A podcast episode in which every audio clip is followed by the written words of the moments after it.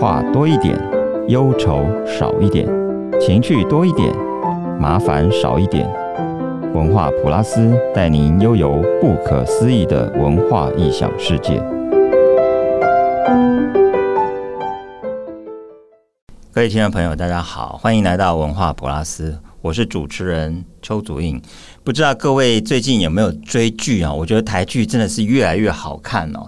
啊，八尺门的辩护人哦，不晓得大家有没有呃在注意到这部戏剧？我自己看过以后是非常的感动哦，因为它不止小说好看，然后在这个影视的题材上，嗯，通常台湾有一个迷思，就是觉得一定是偶像剧，小清新，然后不要碰太硬的议题，不要太社会议题，不要太尖锐。可是这部片子几乎啊什么都碰了，而且。很专业，然后也不会让人家觉得很硬，然后那个东西又是，哎，我们都听得懂。然后最主要是我的很多法律界的朋友都有被打到，觉得哎，这个导演应该是不只是非常用功，应该是行啊来郎哦。果然没错，我们今天邀请到的特别来宾就是啊，《八尺门辩护人》的作者也是导演唐福瑞导演。唐导演你好，呃，主编你好，各位听众大家好啊。这个你实在是太厉害了，这个剧真的是，呃，我觉得不简单，因为就是从他，嗯，当然我们知道他有一些法律的现场，然后他也碰触很多，比如说这个族群之间的这个矛盾，甚至可能我们常常会视而不见一些原住民的议题，还是说外籍劳工的这个处境的这些议题。都是我们身边会碰触到的，但是他们如果发生问题，如果不是在我们呃身边或者我们的亲属或者跟我们很切身关系，我们通常就把它当做一个不相干的事情。对，但是这个这个戏，我觉得呃有打动到很多人，是啊，所以我们今天就要来谈谈哦，你是怎么？有这样的一个故事的酝酿发生，以及你自己兼具这么多的身份哦，你自己本身曾经当过五年的律师，是没错。然后你又是这个小说的作者，然后又是导演、编剧，哇，这个斜杠的太让人家这个有点 生气，太厉害了，而且都做得非常的好。呃，所以首先呃，我想。我们当做大家都知道这个作品了，所以我一开始可能会先请教您，就因为我觉得这书里面后面有提到这个您在基隆是曾经有住过一段时间，所以难怪就是这个影片在不管是在八尺门这个地方也好，好还是说基隆这个地方，那个味道那个都。非常的动人，而且有有打动到人。好，Holy 妈走，这个是怎么出来？等一下 要好好来问你，到底是怎么回事？基隆这一段可不可以请你谈谈？基隆其实是我小学一年级上学期，等于是我刚入学的那一个半年。嗯哼，呃，搬去基隆和爷爷奶奶住。是对，那呃，最主要是那个时候年龄差一点点了，不足龄，所以说到基隆县市啊，基隆市。呃，读小学以后半年再转回台北，这样子的一个呃打算呢？是是，所以呃呃，我和爷爷奶奶是住在，我有点忘记是哪一条路，但是他是省立医院的宿舍。我我爷爷那个时候是在省立医院里面服务。是，那他虽然说只有短短半年啊，但是 基隆就从此变成一个非常。记忆里面很熟悉，但是又感觉很遥远，因为后来我就搬回台北了。我后来就在台北生长了。是你本来就是台北人，在对我本来就是台北，对爸爸妈妈都在台北。那他们是阿公阿妈在基隆，所以所以爸爸。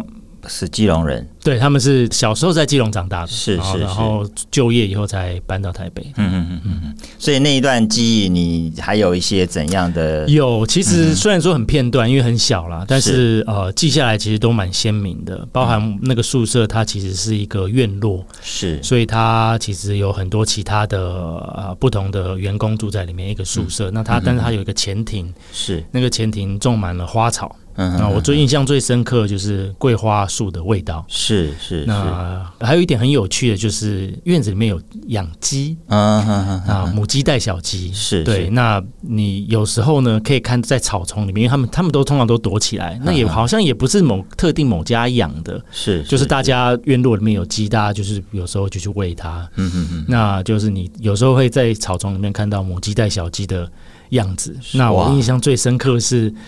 呃，我奶奶老是跟我讲说，你上学的时候，从门口走到大门要出去的路上，不要踩到鸡屎啊，因为他们就是随地乱打，所以我很小就知道哦，可以要注意地上有没有鸡屎。是是是，对，但是同时它又是一个。充满了花香的一个庭院是。那我奶奶同时她也是很喜欢照顾花草的人，所以我记得顶楼我们住的那一栋顶楼也有我奶奶的一个小角落，哦，摆满了她的花花草草，是印象非常深刻。是，所以会住在那个宿舍，是因为爷爷是呃医院是，我不确定他的职位是什么，是，但他不是医护人员，但总之他在医院里面服务这样。是是是是。所以小时候，呃，包括基隆，还是说你后来到台北念书，你的呃养成教育，比如说你有特别喜欢读什么书，还是说，嗯嗯、呃，我知道你非常会考试，这个是 让人家非常的 气愤的一个地方。嗯、可能因为父母都是公务员啦，所以说相对来说。呃，比较会注重念书这件事情，对，从小就会要求说啊，要好好念书等等之类，就是考试念书，因为他他们也都是这样子出来的。是是，对。那当然，阅读写作，我觉得最大影响还是父母啦，尤其是我父亲，他他很喜欢看书，嗯嗯，各种书他都看，那他也很喜欢写字，写文字，对。是。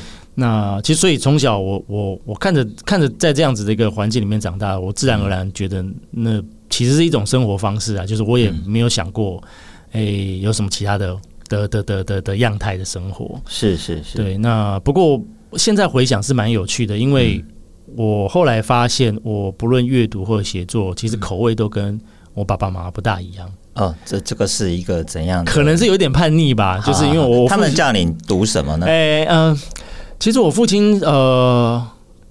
就像我讲，他阅读很广，散文、小说都看。他其实也很喜欢。我家里面其实书非常多，就是那种你不小心就会被文学名著。呃呃，也有 也有，但是各种散文，呃呃，各式的小说，推理小说也好，然后这个呃比较文学性的小说也好，都有。是是，对。那但是。呃，我现在会，我我我我父亲比较喜欢短篇的东西，是短篇小说或是短的散文，嗯嗯，但是我比较喜欢长的，嗯，大部头的书，是是。那我父亲他通常会写，就是写一些散文类的东西，但是我比较喜欢虚构的故事，对。那但是这是事后回想啊，我中间你你不大确定为什么会有这样子的差异，但是。可能对啊，有点叛逆，就觉得是 那时候有印象比较深，有看了什么？你有打动你的地方？其实我口味也蛮广的，嗯，但是呃比较小的时候读的比较多是翻译的文学，翻译的小说，是，是尤其是影视有这种影视作品的。那我我喜欢这影视作品，看完以后，我就会去看他的原著小说。是是，对。那如果要举例的话，其实应该也都是非常耳熟能详，比如说史蒂芬金的，嗯，譬如说这个约翰格里逊的那法律的小说，美国的法律小说。是是。那假如是华语的话，就呃像是《霸王别姬》，是他的李丽华呃，对他的呃《霸王别姬》这一本，还有还有还有一本叫什么？胭脂扣等等之类，就是我我的阅读习惯比较像是这样，就是我喜欢有故事性的东西。是，嗯，所以等于是很早你就会从，比如说。影视，哎，对，比我们可能看了电影、看了电视，看完哦，好好看，那就不管了。可是你会去追那个原著，对，会想要去看，对。哦，所以这个这样就可以连起来了，好像跟你后来的路，对，后来好像连起来，但是一开始并没有特别，没有刻意，对对，就是你就是有这样的一个好奇，是你会想这样子去探探索，是是是，对。那呃，你后来走的是。法律的路子，这个这个呃你可不可以跟我们谈谈？就是其实当然，呃，一部分是家里面期待嘛，希望说一个有一个呃比较相对稳定呃可以预期的工作。是那呃我自己也不讨厌啦，因为你知道也喜欢看一些法庭的电影嘛。那那些电影其实对于一个就是它会激发你的正义感，看着热血沸腾这样。所以呃。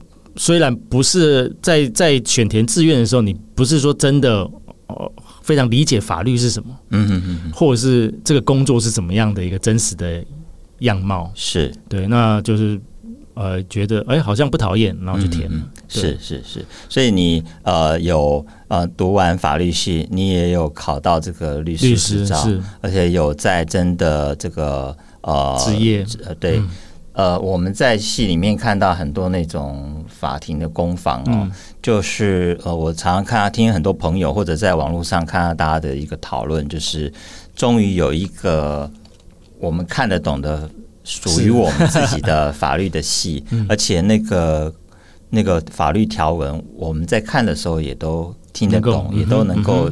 哦，这个进入状况这样对，所以你在那五年的职业是有一些什么样的冲击吗？嗯，这个可以谈吧？可以啦，可以啦。其实很多感触啦，一定是的。就是律师工作。他其实就看尽人生百态，各各式各样。那因为我以前的事务所是一个比较小型的，那案件的类型就相对来说比较杂，是对，刑事、民事都有，但是都是一般生活中你会遇到的。是，他不是说真的是什么有什么特别重大的刑案也好，或者是商务这种几千几百亿的这样子的案子，但是它都是人与人之间生活里面的一些小事。嗯，对。那所以很早就有感触，其实。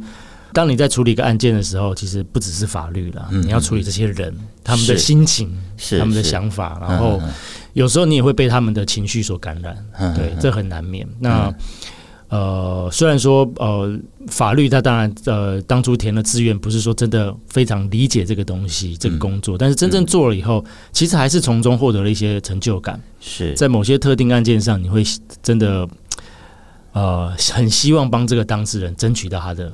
权利。是，是。对。那、嗯、这五年其实我不觉得有特别戏剧性的案件，嗯，嗯，但是都是这样累积过来的，你就会非常明白一件事情，其实，呃，呃，这个世界上没有绝对坏、绝对好的人，嗯、对，大部分都是在。这个小奸小恶，大部分都是一些义气、嗯、一些情绪过不去，嗯，才会有这些这纷争出来。是，呃，有一些民众啊，会对律师有一些误解，对，就说，哎，你为什么要帮坏人辩护？好，这个你们应该常常会碰到。对，这个是考万年考古题。是是，你们会怎么跟一般无知的 大众解释这样的一个情况？嗯，其实呃，之所以我们其实这是宪法保障的诉讼权嘛，是。就是你可以在这个诉讼里面聘请律师为你辩护，这个是。宪法的基本权。那他当然一个目的非常重要了，因为一个被告坐在法庭上，不不论他讲什么话，是。其实我们都会先入为主认为他在狡辩，嗯嗯，他是在为自己脱罪，嗯嗯嗯，所以这时候很需要有一个呃代表法律的为他代言的这样子一个角色出现，是。我们才能够更客观公正的。看这件事情，嗯嗯，所以呃，我们通常会形容这是被告的私语的状态，就是他不管讲什么话，其实你都会怀疑他的，是，所以这对他来说并不公平。那这就是律师的价值，嗯，对。那任何人，我们任何人都有可能坐到那个位置上，是对。我我我当然一个医生。可能奉公守法的人，他可能都有时候都是运气不好，是对，所以呃呃，我觉得这应该就蛮好理解了。律师他的价值，然后、嗯、当然呃，我们我们常常听到很多故事，认为说啊，律师是不是都爱钱啊，或者是会钻一些法律漏洞啊？啊不能说没有，但是我觉得任何职业都是这样。那呃，但是我们必须前提是先先理解为什么，嗯我们需要这样子的角色。是是是，我们在戏里面有看到一个笑话。就是说，开庭的时候就是被告迟到，然后法官跟大家讲说讲一些笑话。这个是你真的碰到，还是说你们这一个行 行业就碰到？哈，是，没有，这其实是我写小说自己想的笑话。就这个对，这个厉害耶！因为我看到很多律师朋友在感触很深，说他们有被这个打到。法官说无罪推定，检察官说侦查不公开，律师说律师伦理，然后。啊！被告说我是冤枉的，对，哎，当然这是法庭上的观察嘛，就是你自己的感受啦，对。嗯、但蛮有趣的，就是嗯，法律同业可以马上就了解到他的笑点在哪里，是一般的民众可能会稍微需要。呃一些基础的 知识资讯，然后他们才够理解。但是当初在写这个笑话，其实我预期到这件事情，我预期到你可能不是很熟悉的话，嗯，不是很熟悉这些角色分配的话，你笑不出来。是，但是我觉得那个效果，这个笑不出来的效果，嗯哼，就是我要的。是，因为我们看到这些人物，我们理解。这些人物之所以能讲出这个笑话，是因为他们够专业，嗯、我们就是被他说服了。不管他好不好笑，是，是那当然，假如我们事后再去理解，我们就可以知道其中那个反讽的意味非常，那个讯息其实是是很强烈的。没错，没错，是是。好，那。我们谈到这里，都一直你都还是一个律师，是怎么后来会跳到电影这边来了嘛？我们先回到以前，就是你刚刚你那个小时候的经验看，呃，听起来就是有很多这个看电影啦或影集，所以你以前是常常会去看电影的人。电影对你来讲是一个梦想吗？嗯呃，我觉得一个人对什么东西有兴趣是天生注定的啦。那呃，创作我们也不要说单就电影来讲，就是创作其实确实和和在大学念法律的时候，我因为更多。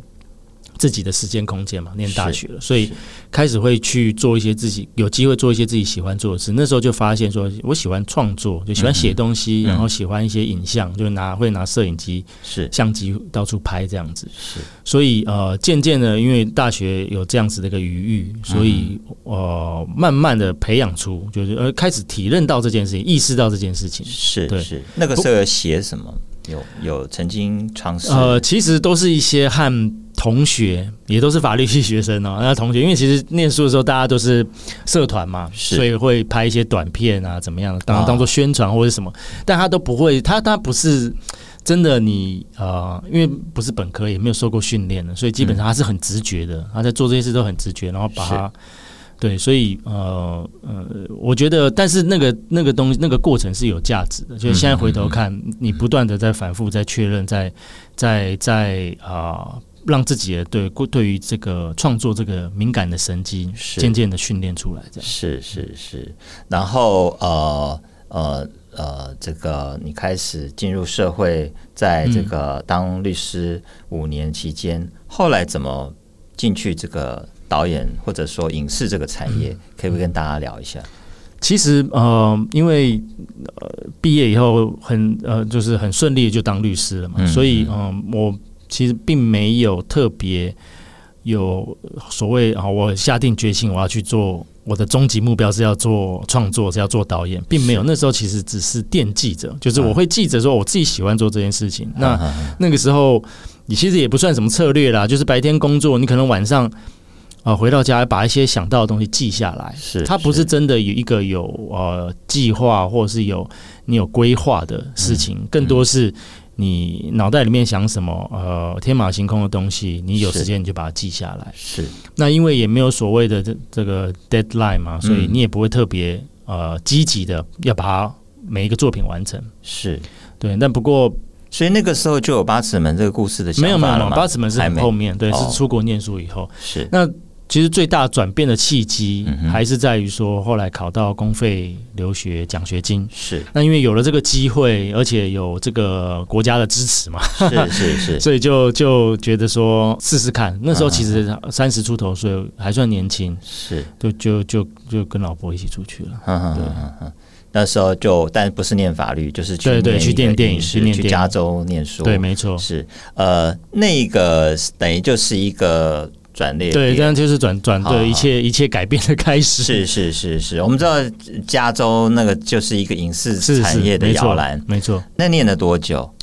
学成是三年，三年毕业。是，那我又在美国再多待了一年。是是是，你在那个时候的受的训练，你有没有觉得非常有用？就是那个是一个是一个我们因为无法想象，但觉得觉得。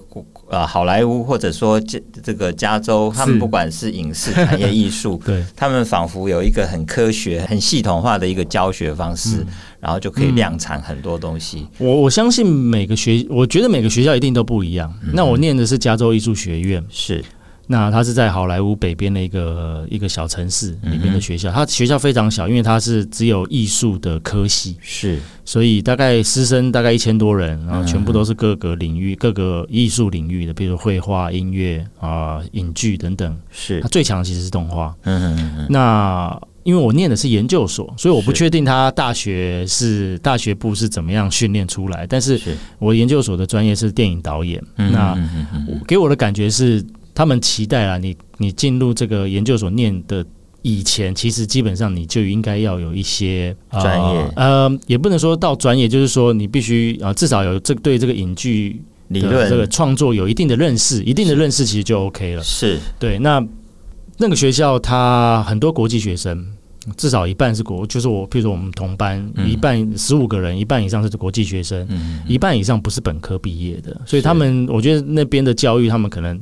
觉更更觉得说，创作这东西其实是需要各个不同背景的人，大家一起嗯呃交流，大家一起互相激荡，然后找到自己的故事。是对，所以他们反而没有那么要求说你一定是真的要非常懂创作。嗯、那我觉得那边给我最大的训练的帮助，并不是在方法。举例来说啦，就是我们编剧当然会有很多的呃呃一个一些理论啊、呃，一些方式，对一些固定的东西，很基本的。呃，知识。是。那这个东西，其实我觉得我是在考公费的时候学的。嗯哼，那到了美国那边，更多其实是应用。嗯哼，老师其实不大再去反复的呃教你所谓的理论、所谓的公式、所谓的结构，是。他更多是他会不断的在呃引导你讲出你想要讲的故事，是是，然后接近你想要。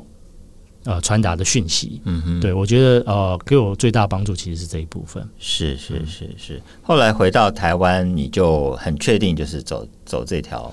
对啊，那时候就觉得试试看嘛，就不甘心嘛，嗯、就总是出国念书，花了四年的时间，是是是，真的也有兴趣。嗯嗯，对啊，那呃，因为我律师执照其实它是会一直存在的，嗯、所以好像也没那么急。就回来以后就觉得说再试试看这样子，嗯嗯嗯嗯，好像有先拍一部电影，对，没错，是童话世界。那其实是在研究所三年级，就是在美国第三年的时候写的。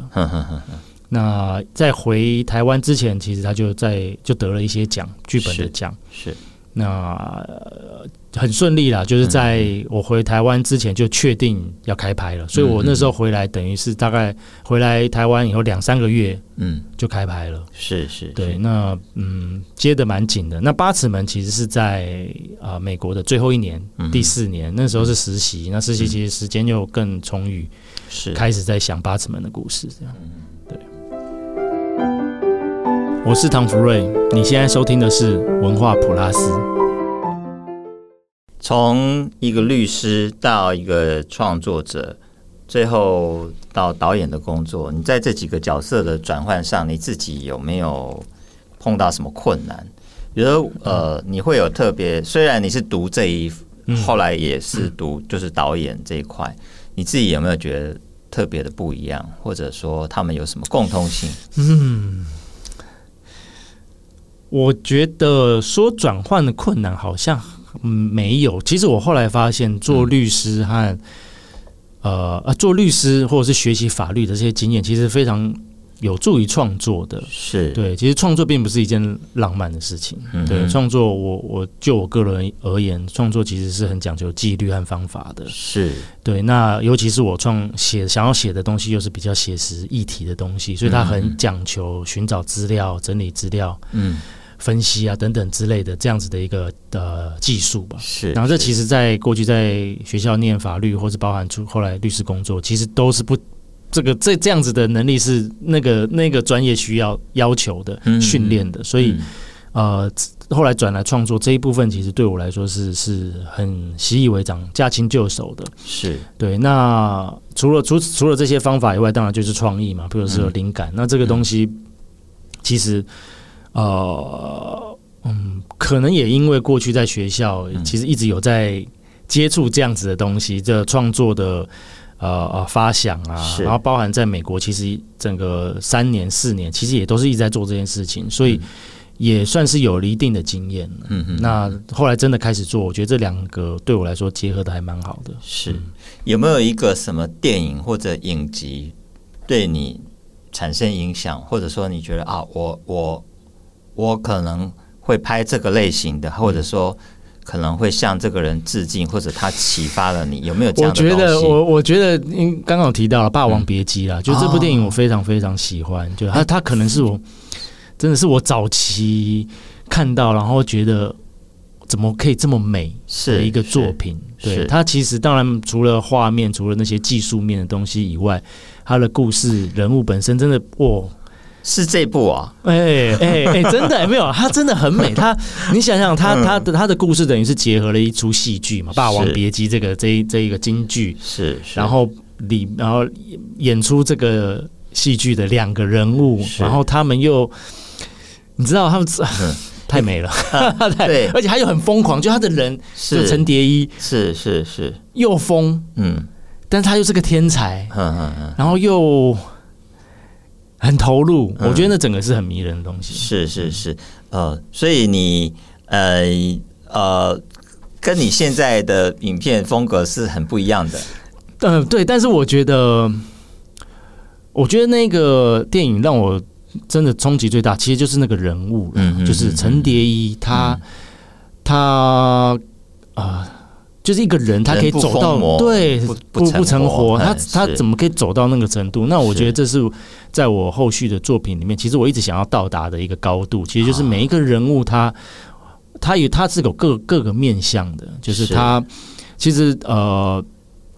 不只是佟宝区，不只是连晋平，其实其他的配角，他们其实都是有一个非常深层的东西在里面。我觉得那深层东西是我可能是最吸引我的地方。嗯嗯嗯嗯，哇，是这个，嗯，所以你后来也再去翻那个李丽华，呃，对啊，对啊，对啊，我去还对啊，去去对，那是是是，我这个很久了耶，这个已经经典了。对对对，所以那个时候你是在他院线的时候看，还是？我觉得我应该是高中大学的时候吧。啊、对，那那个前后是是是是是。那呃，而且他我不知道啊，就嗯，我还以为是一些法庭攻防的，法庭攻防也当然也有，嗯、但是我觉得呃，像是当然呃，印象很深刻就是刘德华的嘛，法内情、啊、法外情这些，当然其实我也都非常喜欢。是，但是呃。呃，怎么讲？我觉得，嗯，真的真正那么深刻，对，刚刚那么深刻，真的是我那一刻意识到这件事，那一刻应该是《霸王别姬》。是是是是，呃。因为你能够书写，你对于这个在这个法律，在这个法律法庭现场，你自己也有一些历练，所以你对于有一些事情的分配、分析、调度，你有有把握。嗯，可是，在真的在做导演这件事情的时候，你需要跟团队合作，对，或者要有一些这个这个导演的意志在里头。这部分可不可以跟大家分享？嗯，其实当然，写作和当导演是真的蛮不一样的东西。嗯、对，那我觉得，呃，当导演还是一样啦，还是老话一句，就是创作并不浪漫。就是当导演，其实至少有一半时间，他并不是在创作，他是更多是在沟通。就是我想要什么，嗯，那现实的条件是怎么样？嗯、那演员的状况是怎么样？嗯，那预算的状况是怎么样？其实更多，其实你在思考。是这些事情，在这些条件限制下，你要怎么样把你想说的故事说出来？嗯、但是写作其实就没有这些顾虑了，而且写作更多是关于是一个人的，嗯，他是非常孤独的，然后他更多是关于自己的，所以你对他的掌控度是更高的。是每一个字、每一个标点符号、嗯分段等等，其实都是你的，呃，算是你最高的意志的展现。那。呃，导演真的就是团队合作，影剧就是团队合作，他绝对不可能是一个人可以把所有事情做到。是《八尺门》的小说大概花了你多少时间？呃，找找资料、看资料应该有一年，嗯哼、呃，田野调查等等的。那动笔开始写，差不多十个月左右吧，就是初稿，对、嗯，初稿十个月，嗯、那是蛮快的。因为其实，在动笔写之前，你所有的大纲都已经定了，是，就等于是你你你调查的过程中，就会开始建立这些人物，嗯，开始铺排这个故事的结构啊、情节的进展等等的。所以，动笔写，我所谓动笔写，是这些东西全部都做好，我只要开始写就好了。是是是，因为网络上已经开始出现，就是说。呃，小说《八尺门》跟这个影集《影集八尺门》的一些哦对照，是不是？啊，对对对对对对对对，所以我相信两个这个文本跟这个影影片它的填调应该有不同的需求，但是应该重叠性很高。其实你假如说单就填调的部分，嗯，呃，小说基本上把填调都做完了，是是。影集呢，当然还是有下一些其他的填调的功夫，嗯，但主要会是在视觉的东西啊，因为小说里面呃视觉你描述描描述当然有，是，但是影像影剧它是完全是视觉的，嗯，所以任何一点你都要精确，是。包含这个。举例来说，穆斯林的服装，嗯嗯嗯，包含这个呃渔港啊、呃、海滨社区这些人的穿着，或是他现场的一些呃摆设等等之类，嗯，这其实是要重新重重新呃更精确的去做调查的。是，嗯，如果以这个故事主角他们的本身的背景，比如说呃，我们会谈到汤英生事件，对，那这个部分你的填调的一个经历，或者你在研读资料的时候，你自己有一些什么样的想法呢？嗯、其实汤英生命案这件事情，最多来自于阅读啦，《人间杂志》其实是是最一开始找到的这个呃文章呃资料。是那当然后续其实还有很多很多的讨论。那我、嗯、这其实应该是我个人的习惯了，在创作呃在田野调查过程中。很大一部分的功夫是来自于阅读，是对，然后会阅读各种文章、论文、期刊等等的。嗯、所以，包括除了当然不只是汤医生啊，除了其他这个呃呃海上这个命案的原型，它其实是两个非常知名的这样海上喋血的案子是改编来的。所以这些其实都是透过阅读，嗯，然后呃，甚至是法律的判决，嗯，对，那时候会去找这两个。呃，案子的法律的判决来看，到底诶，到底发生什么事情？是是是是。那这些人物，比如说呃，以以以这个海滨社区那边的原住民的一个生活的样貌，对，你自己有去那边做访查？有啊有啊，是是有。但呃，这边还是要提啦，就是、嗯、其实在，在在构思、在阅读资料嗯的那一个、嗯、那一年里面，呃，其实我是在美国的，哈哈哈哈，所以我大部分都是先阅读，是阅读，然后呃，同时当然就是可能视讯和一些呃呃访谈的对象啊，跟他们跟他们聊天做交流，对，是透过视讯的方式，所以、嗯、呃，真正呃进入到就是到现场去看，其实是回到台湾开始真的要动笔以前，我再去那边再去走了一圈，是，那我觉得它其实只是一个。它其实是一个感受那个氛围啦，嗯嗯，因为很多的细节，其实我已经海滨社区的细节，其实我已经从一本论文里面得到了。是那个论文，其实就这四五年，嗯，新的非常新的。然后它它应该是一个社会学系还是人人类学系的，反正就是一个研究所的学生，他到那边蹲点做的一些观察记录。是那那个其实是非常充分的。嗯嗯嗯嗯。那我真的到了那个海滨社区那边，更多其实是为了。感受，嗯。啊、呃，氛围，这些人，然后这些可能的一些事物的细节，这样。是是是。这部戏引起大家很呃一个一个惊奇，就是那个 Holy Mazo 这个、嗯、这个哈，而且小说我们看的时候，其实我觉得戏剧出来的时候震撼比较大，因为小说看过去就这样，因为你有很没有声音。很多，对对对对，你有其实你有帮我们很照顾到，就是很多原住民语啊、嗯嗯嗯印尼语或者各个族群的话。啊、呃，所以那个东西出来的时候，我们也觉得就只是一个人这样顺口讲过去，是，可是没想到念出来是这么有 有这个有呃，应该怎么讲？它很像，因为像我阿公的的口头禅就是 Holy God 在或者怎么的哈，它就是又有台闽南语，又有这个呃拉丁语，又有。我觉得太妙了，信仰的东西，对对对对对，太妙。这个东西是你你这个真的，我我不知道，因为我平常没有听到这样的东西，这个是你的发明吗？我自创的哦，太厉害了，跟那笑话一样，跟那笑话一样。是，但其实这个东西就是对我来说，当初要想一个口头禅，更重要是要塑造这个人物。是，有些人他就是有个口头禅，然后那口头禅你会把这个人物记得很久。是，那我我我，因为你知道宝哥是那样那样的形象，我觉得他有一个很。很很戏谑的口头禅是很有帮助的，对于我塑造这个人物。嗯，那当然你，你你口头禅不是随便乱想的嘛？你你一定要跟这个人有关，他为什么会讲这句话？是。那如果能够又在潜意识反映出他这个人的问题、内心的一些呃困惑等等之类，那又更更棒了。所以后来就按照这样子的一个方向去呃想出 Holy 妈咒，嗯，因为它其实就结合这个天主基督的信仰，还有呃渔港的这个台湾渔民的庶民的信仰，把它结合到一起，这样子是，是这个。啊，有一点像是他，你知道他就是不上不下嘛，他也不是这边也不是那一边，是，那他他用用一种戏谑的方式在在调侃这件事情，嗯嗯，对。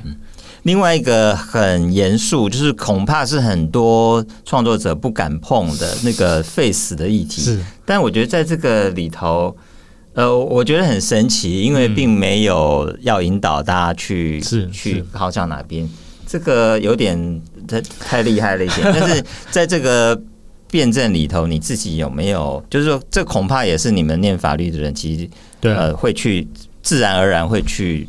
很早，也许你们在念书的时候就已经会碰触、嗯、这部分。你在创作的时候有没有一些什么什么犹豫或者或者困难？嗯、要说犹豫。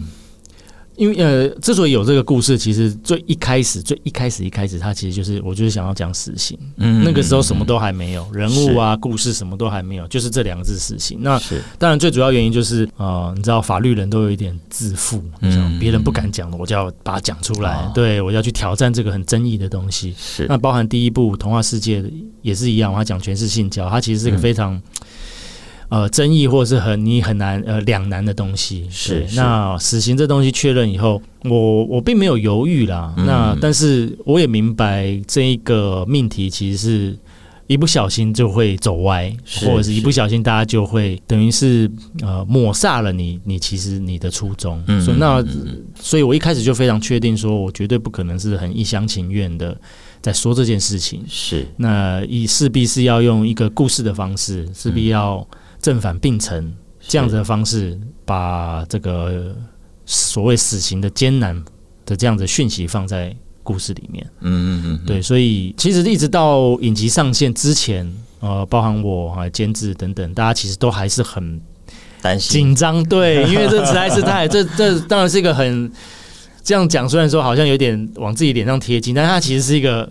很勇敢，很心脏很要很大颗的呃做的一个尝试是，那、呃、大家都还是很担心啊。嗯、那呃不过呃呃虽然说担心，但是我们也知道说从小说然后一直到呃拍摄这这四五个月这将近半年时间，我们其实。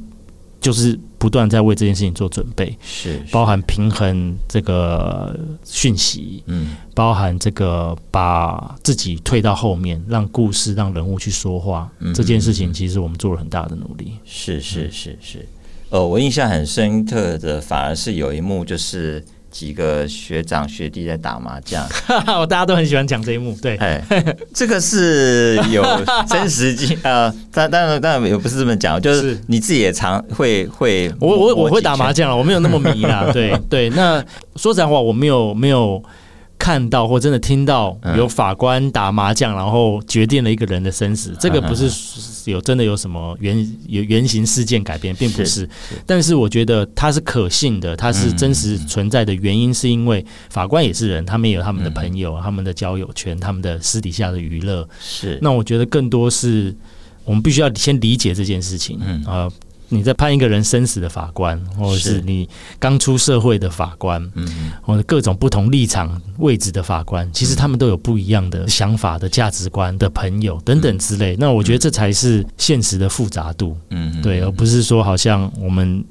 法官就绝对不会做什么事情，对，那是。他们，他也是吃喝拉撒，是是是，那那那部分拍的很迷人，因为我自己我非常专注看那个，我我其实不太会打麻 将，呃，真的很厉害，因为我觉得，呃，我我我我发现说要在打麻将的时候还在讲事情，哎，是是是是是，对，这个不好拍，对，有点不好拍，我是写了以后才发现，嗯。好难哦，这怎么拍呀？是，但是有某种程度也凸显了说这一群人他们的嗯嗯脑筋很好，是是是，或者在随时在察言观色，是啊，那那部分很很动人，是呃，另外我也发现很多人在讨论那个虾人饭的事情，但是好像呃有有一说。呃，这个本来不是这个小，是啊是啊，小说小说里面不是嘛？对对对，小说里面不是，对，是是是是。这个其实我们也绝对没有业配啊，我们跟他们没有任何关系啊，是 是，我跟他们没有任何关系。那最主要是，呃，剧组找了拍摄的地点，嗯，因为我们其实很很多关于基隆的的的这个地方，其实都是实景拍摄的。是，那那个时候，呃，剧组后来找到了这个拍摄那个撞球间的那一场的地点，它是在仁爱区。是，那。那个时候想说，因为小说里面它其实不是在仁爱区，这个事件发生不是在仁爱区，但是到了现场，我们在实景拍摄，我们就想说找一个当地的啊蛮知名的小吃是。来作为这个通宝居的这个台词在讲到的这个餐厅这样，所以哦因缘机会啦，其实就是刚刚好这样，对，是是是是，真的是一个。非常动人的故事，嗯、然后在影视上也呃为台湾的影视就是说打开了一个新的格局哦。嗯、那最后想请教一下唐导演，就是在这个律师唐福瑞，还有这个作家唐福瑞跟导演唐福瑞、嗯、这三个角色，你自己最喜欢哪一个？呃，应该不是律师了哈。我觉得律师的压力来自于那不是你自己的事。啊，是，所以你在做律师的时候，你会，你有一个呃。因为那那其实有一个案件，可能就是这一个人他一个生命非常重要的转折。是，那我觉得这个压力其实是蛮恐怖的，嗯、就是他可能是你众多案件之一。是，但是你不知道的是，他可能一这个人因此就生命就完全改变了。所以他更多是关于个案，关于当事人的事情。是，那我觉得创作就不一样，创作就是更关于个人，嗯、我自己心里面的的一些想法、一些情绪。所以呃，我可能呃这个呃。功力还不够当律师，当个好的、非常好的律师。太客气了，没有。但是我觉得创作的话，假如要从作家和导演的话，嗯、这其实很难写，因为这我两个都很很喜欢了，很难选。嗯、是，但如果非要选的话，嗯嗯嗯嗯，可能是文字的吧，写作的，因为我刚刚讲，他其实文字是更关于自己的。嗯那你当导演，其实或者是编剧，他其实是。你要顾及更多现实的条件，那写作不用嘛？写作它其实你可以上山下海的，然后对于故事、对于文字的掌控是完全出出自你自己的手手中。是是，对，那对啊，假如说要。选的话吧，嗯，对，我们我们不会强迫你选，因为我相信 你会做最好的选择。不过我们看到你这么挣扎，我们会很开心，因为老师会来，不管是文字还是影视，会有很多很棒的作品出现。我们今天非常谢谢唐导演来我们节目，谢谢谢谢谢谢谢谢谢谢。